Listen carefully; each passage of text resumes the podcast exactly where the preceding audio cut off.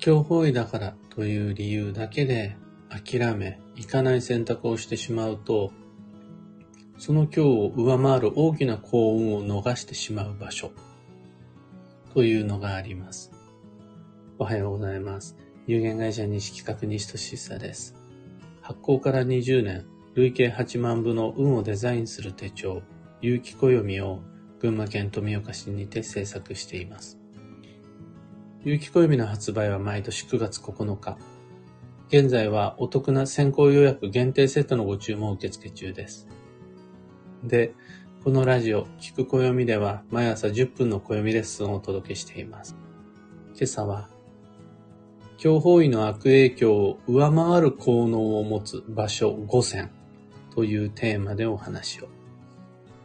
その5つの場所、まずご紹介すると、1つ目が大切な友人との信仰。まあ、友達と会うっていう場所ですね。二つ目が冠婚葬祭。結婚式とかお正月、お正、お葬式とか記念式典とか。三つ目が実家への帰省。大切な両親に会うための実家への帰省。それと四つ目が癒しの安全地帯。自分にとってここならば誰にも気を使わず使わずにゆっくり羽を伸ばせるという、それぞれがきっと持ってるであろう癒しの安全地帯。で、五つ目が本番の舞台。例えば発表会であるとか、決勝戦であるとか、そういう自分自身の運を試す本番の舞台。この五つの場所はそれぞれにたとえそこが強法医であったとしても、それ以上に運が良いことが待ってるんで、強法医だから行かないってやっちゃうと損します。ね実際、現実はいるんですよね。法医が悪いからっていう理由で、冠婚葬祭に行くかどうかを迷ってる人。あとは、いるんです。あの同窓会に行くであるとか、あの久しぶりの友人との会食の予定を作ったっていう人に対して、方位が悪いから行っちゃダメっていう人がいるんですよ。信じらんないでしょいるんです。あとはもう、あれとか、すごい、イライラしてくるんですけど、実家への規制を方位を理由にやめさせようとする人。自分の家族の中にもそういう人が出てきたりするんです。法医学を学んでると。あと、人生で何回実家に帰れるか分かってます？数えたことあります？例えば、自分の大切なお父さんお母さんが元気なうちに、あと何回実家に帰れるか数えたことありますかね？そして、それを1回2回と、1ヶ月2ヶ月と、減らすことのデメリットを分かった上で言ってんのっていう感じです。あとは、せっかくの自分にとっての素敵なカフェ。あとは楽しい場所。めったにそんな毎日のように利用することはできない特別な時間と空間。それが確かにあるのに今日方位だからって言って、言っちゃダメなんかなって。せっかくの自分のセーフティーゾーンを強方位という間違った知識で怪我してしまうような人も、ああ、自分で首絞めちゃってんなって思います。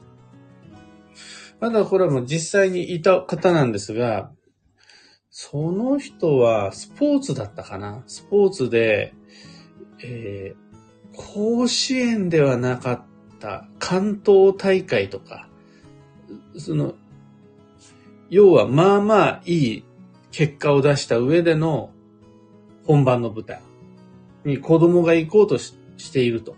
それに対して方位が悪いからやめさせようかどうか迷ってるみたいな話をしているお母さんがいたんですよ。その愛はすごいよくわかる。心配だからですよね。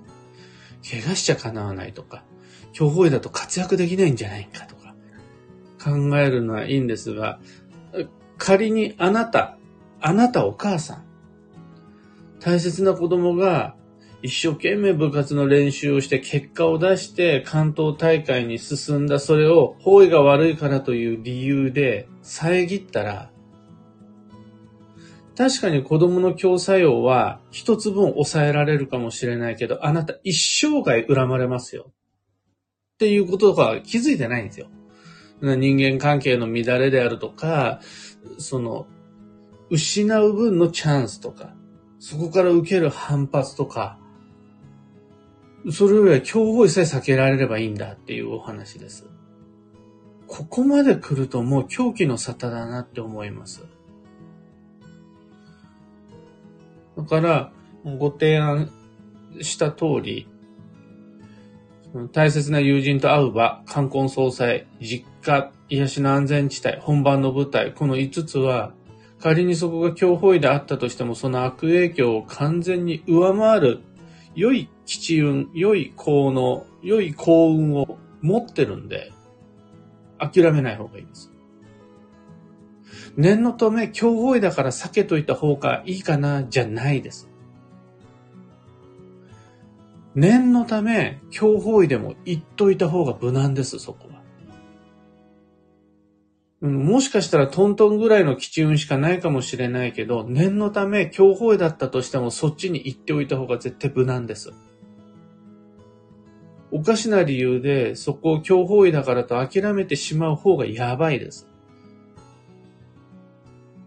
だから、例えば今回の実家への規制が、あの、簡単に1日ずらせるとか、1週間で、1週間待てば、そこが強法じゃなくなるとかだったら話は全然別なんですけど、例えば里帰り出産であるとか、年に1回しか来ないお盆休みの専属用のためとか、そういうんで実家に行きます、友達に会います、あそこの安全地帯行きますとか、そういうことになるんだったら、言っといた方が無難です。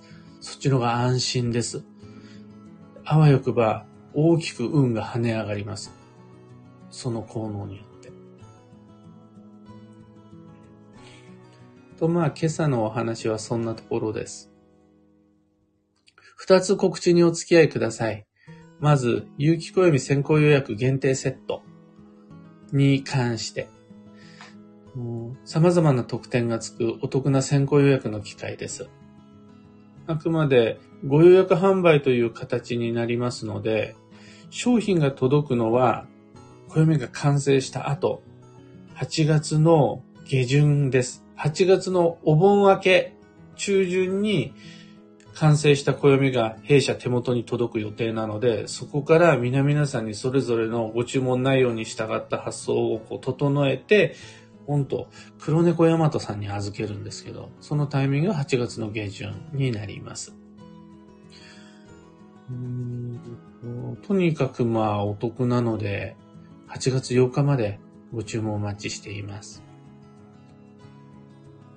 あと次に各地での暦のお話し会に関して、もう随分前からお知らせをしていますが、来週6月22日木曜日16時の仙台駅、こちらを皮切りにみんなの住む町に行くから、ぜひ会いに来てください。一緒に暦読みましょうっていうお茶会のお知らせ。えー、いよいよですね。7月の3日は16時から宇都宮駅近くのタリーズにて、7月の11日火曜日は10時30分から船橋のパンナコッタさんというカフェにて、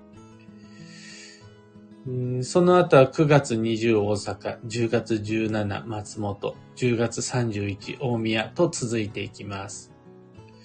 各お話し会の告知は2ヶ月前にはお知らせできるようにします。もうすでに決まっている内容に関しては、ブログにいろいろと細かいことを書いておいたので、そちらのリンク先を放送内容欄に貼り付けておきます。あと最後にお知らせではないんですが、業務連絡をこちらでさせてください。運をデザインする暦ラボのメンバーの皆様、現在も毎日日々仕上がってきている来年の運勢、有機暦2024の原稿をサロンのスラックに上げてます。昨日は来年のパワースポットと、限られた紙面の都合上を、割愛せざるを得なかった没原稿をご紹介しました。ここの、このスポット行っとけとか、このこと注意してくださいとかっていうお話です。今年のうちから意識しておくことができると、もう前倒しでどんどん押し寄せてきている運に気づけるはずです。お時間のある時ご確認ください。さて、今日という一日は2023年6月17日土曜日。超繁忙の6月の12日目です。本年度の最重要期間もすでに3分の1が終わりました。今が今年一番の頑張りどころです。頑張り方はあんま難しく考える必要ないです。とにかく毎日何かしらの予定を入れて忙しく過ごすことができれば OK。例えばそれは、梅仕事とか、あとは草むしりとかでも OK。大丈夫です。今日の幸運のレシピは緑茶。緑色の飲み物が基地です。あとはスープとかメレンメロンソーダとかハーブティーとかでも大丈夫です。今日のキーワードは返信。信用に応える。その心は、こちらから投げかけた連絡に対しては、相手からの返事をせかさずに、催促せずに、気長に待つのが運がいいです。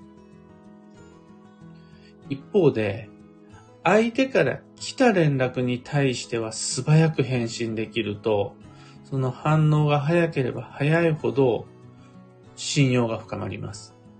待たせてしまっている相手への配慮というのが、その返信速度に現れるので、信用を得たい相手に対しては、今やってる作業を一旦中止してでも素早く返信できると良いです。以上、迷った時の目安としてご参考までに。それでは今日もできることをできるだけ、西企画、西俊久でした。いってらっしゃい。ひでみんさん、おはようございます。小川ともみさん、おはようございます。かよさん、おはようございます。くれなさん、おはようございます。あかねさん、おはようございます。今日はみんなの街は、晴れマーク一色ですね。これは全、全国晴れてるっていうことだ、きっと。群馬県富岡市も昨日の夜から綺麗な星が出ていて、今朝も一面の青空です。雲一つなしの快晴です。こういう日、やっぱり、運動かしやすいですよね。梅雨の合間のこの晴れ利用して素敵な人に会いに行ったり、やりたかったことやったりしましょう。えー、アサナジサイさん、アマガエルさん、キーボードさん、ビートさん、タカさん、ナカさん、ココさん、オペラさん、バンドさん、漢方花子さん、おはようございます。いつもありがとうございます。というわけで、今日もマイペースに運をデザインして参りましょう。僕も行って参ります。